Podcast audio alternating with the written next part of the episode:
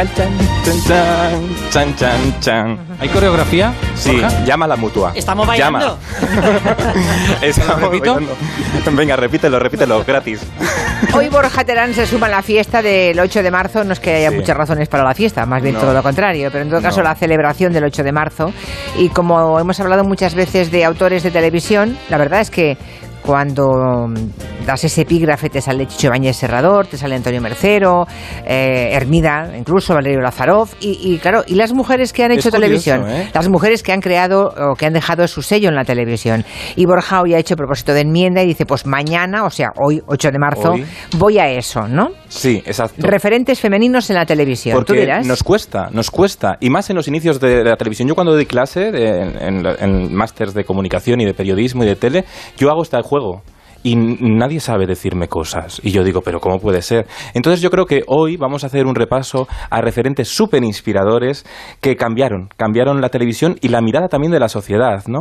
Y empezamos con, con Pilar Miró. Que Hombre, empezamos fue- a lo grande. A lo, bueno, a lo grande Sí. y realmente la que empezó a, pelear desde dentro de televisión española para con- conseguir su sueño, que era dirigir ficción. Así comentaba a Jesús Hermida, Pilar Miró, en el año 61, eh, las dificultades que se encontró en el camino.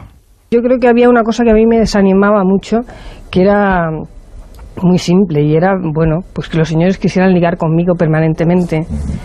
Pero yo tampoco me lo tomaba eso de una manera ofensiva. O sea, era algo que me molestaba y era algo que, que, que, bueno, que me lo hacía todo mucho más complicado y más difícil porque, porque cuando no pretendes nada eh, parecido, pues eh, es algo con lo que no cuentas y que, que era muy, muy incómodo porque además luego eh, pues llevaba consigo una serie de malas interpretaciones o de gente que, que luego resulta que pasaba a no hablarte directamente o a hacerte la guerra, evidentemente. Ese techo de cristal, ¿no? Que, que, que yo creo que sigue pasando muchas veces en algunos sectores, ¿no? En- y en la televisión de... mm, Estamos hablando de los años 60, ni más ni menos, ¿no? Ya, porque Pilar Miró eh, se la recuerda mucho como directora general de Radio Televisión Española por todo el cine, gran cine que hizo, pero empezó realizando muchos estudios uno, muchos eh, espacios dramáticos.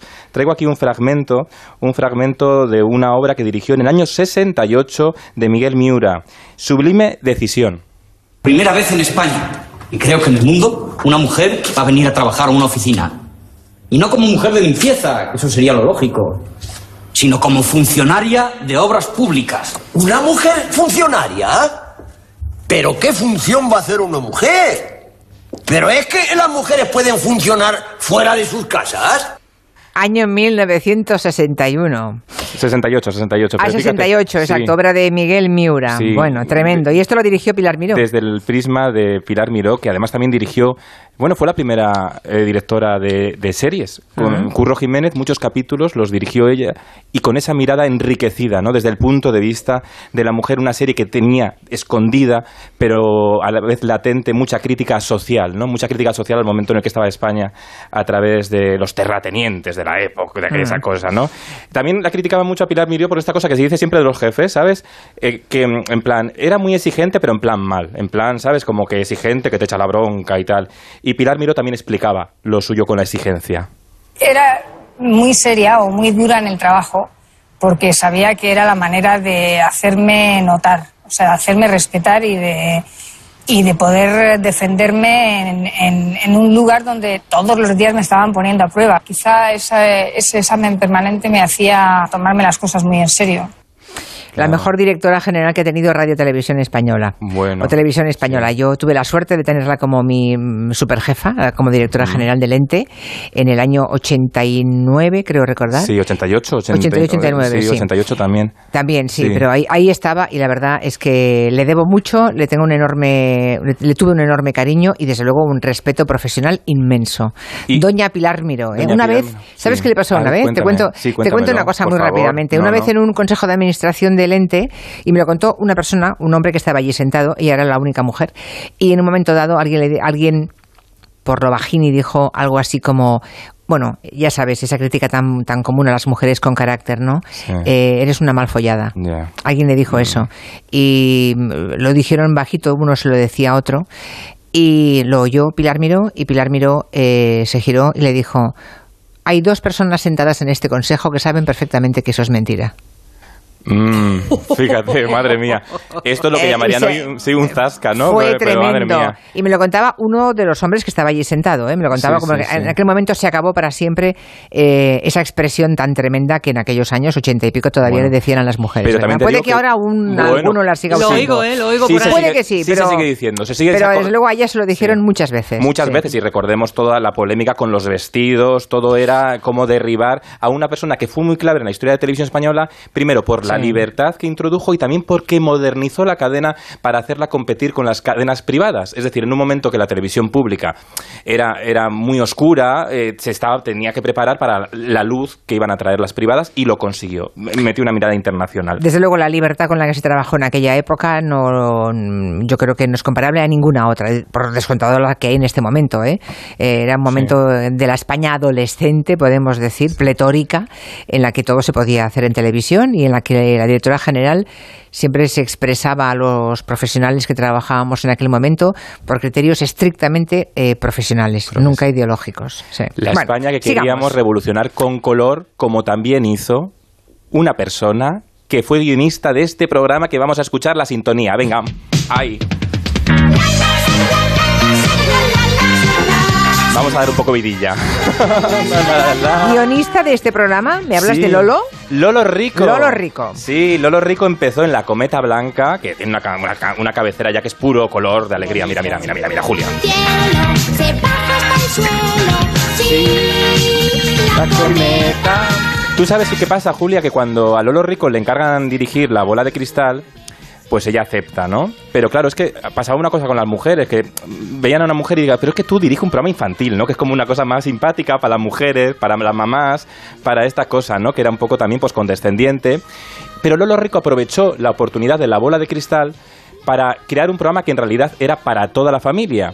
Ella explicaba que era como un gran pastel, un gran pastel con su bizcocho, con su frambuesa, con su crema, con su nata, en el que alguien que tuviera la boca muy grande podía comer todo y alguien podía quedarse solo con lo pequeñito. O sea, que tenía muchas lecturas para llegar a todos los públicos. Se hizo un gran show en los sábados por la mañana, como es la bola de cristal, que ella explicaba así la televisión. Fui la primera mujer que dirigió un programa de televisión en España y, y dicen que la bola de cristal partió en dos eh, la línea del- de la televisión, que había habido una televisión hasta entonces y que a partir de la bola pues se podía hacer otra televisión.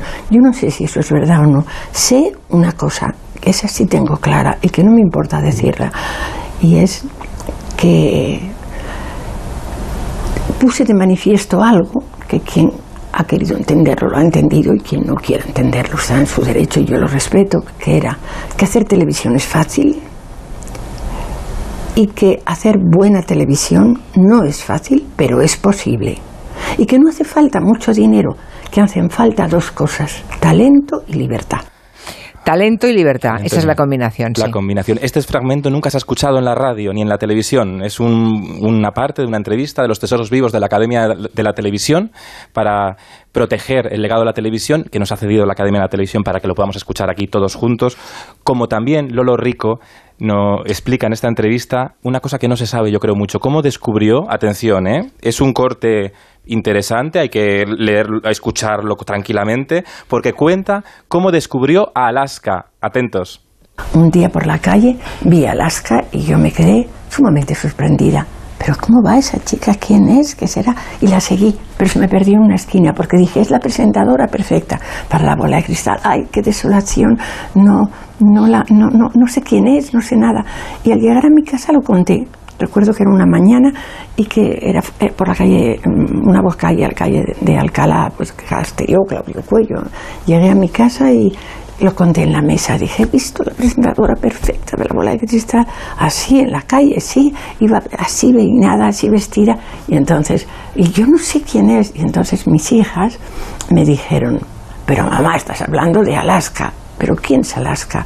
Pues Alaska es mm, eh, va mucho, eh, tiene un grupo, canta en un grupo, eh, estaba recién nacido el grupo, está en el Rocola.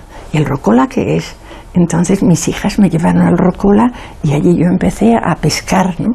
Eh, no digo que como San Pedro con las redes, pero sí como Lolo Rico con la caña. ¿no? Qué bonita historia, o sea, la siguió por la calle, la perdió y fueron sus hijas quienes le dieron la referencia y luego la pudo ir a buscar, claro. Sí, y Lolo Rico siempre decía que ella creaba con la imagen. Entonces vio la imagen de Alaska y ya rápidamente vio su talento, ¿no?